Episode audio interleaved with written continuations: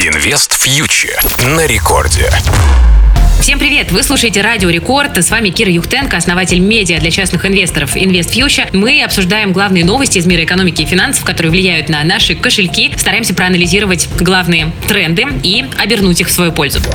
Итак, на этой неделе в центре внимания был рубль. На торгах в пятницу доллар уже торговался выше 95, евро выше 104. Ну а с начала года рубль ослаб по отношению к доллару уже более чем на 30%. Аналитики гадают, почему рубль так сильно слабеет и когда же, наконец, это падение остановится. Ну вот аналитики Банка Санкт-Петербург уже прогнозируют доллар по 102. Постепенно верхние границы диапазона прогнозов увеличиваются. Альфа-банк сказал, что вполне вероятен доллар по 100 уже в августе. Ну, а правительство и Центральный банк пока не готовы в валютный курс вмешиваться. Так вот, Минфин на этой неделе объявил о покупке юаней в ФНБ на сверхдоходы от экспорта нефти. Там небольшие объемы, так что дополнительного давления на курс это вряд ли окажет, но и поддержки тоже, естественно, никакой от этого не будет. Но вообще главная причина ослабления курса рубля – это нормализация торгового баланса. Рост импорта увеличивает спрос экономики на доллар и евро, поэтому курсы этих валют и растут. И на самом деле это было довольно ожидаемо, потому что, кажется, уже пришло время снять розовые очки и понять, что курс рубля в 2022 году был таким крепким именно по причине разрушения всех импортных цепочек. Но они должны восстановиться. Это и происходит в 2023 году. Ну а дополнительное давление на рубль оказало сокращение цен на газ. Но к концу августа все-таки можно предположить, что рубль немножечко укрепится. Дело в том, что цены на нефть выросли и налоговые поступления от нефтяников будут больше. Они поддержат рубль. В сентябре курс может вернуться к уровням ниже 90 за доллар. Это пока такой базовый прогноз, если, конечно, не будет каких-то геополитических потрясений.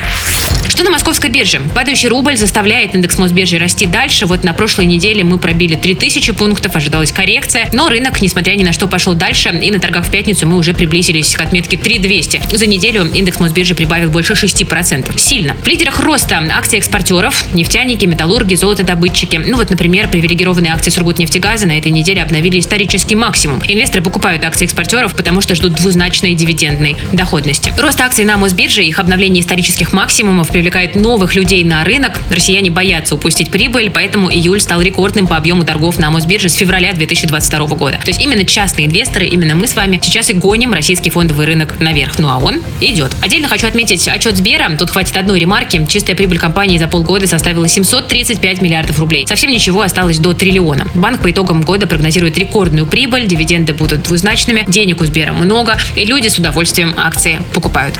Но что происходит в США? Неделя на Уолл-стрит оказалась очень насыщенной. Так рейтинговое агентство Fitch понизило кредитный рейтинг США. Это было удивлением для рынков. Fitch объяснила свое решение резким ростом ставки ФРС и политической нестабильностью в стране. Снижение кредитного рейтинга долгосрочно может негативно сказаться на индексах Уолл-стрит. Не порадовала сильным отчетом и гордость американской экономики. Компания Apple, производитель айфонов, спрогнозировал самое длительное за два десятилетия падение продаж. В отчете за третий финансовый квартал, который закончился 1 июля, IT-гигант сообщил о падении продаж третий квартал подряд и предупредил, что в нынешнем квартале может быть сопоставимое снижение. Это, конечно, огромный негатив для американского фондового рынка, потому что именно парочка IT-гигантов и является на данный момент основой, каркасом индекса S&P 500. Поэтому на американском рынке пока не все так позитивно, а вот Мосбиржа, как бы удивительно это не было, но продолжает инвесторов радовать.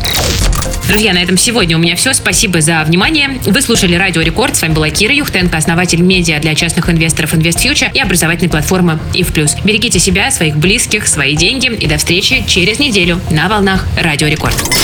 InvestFuture на Радио Рекорд.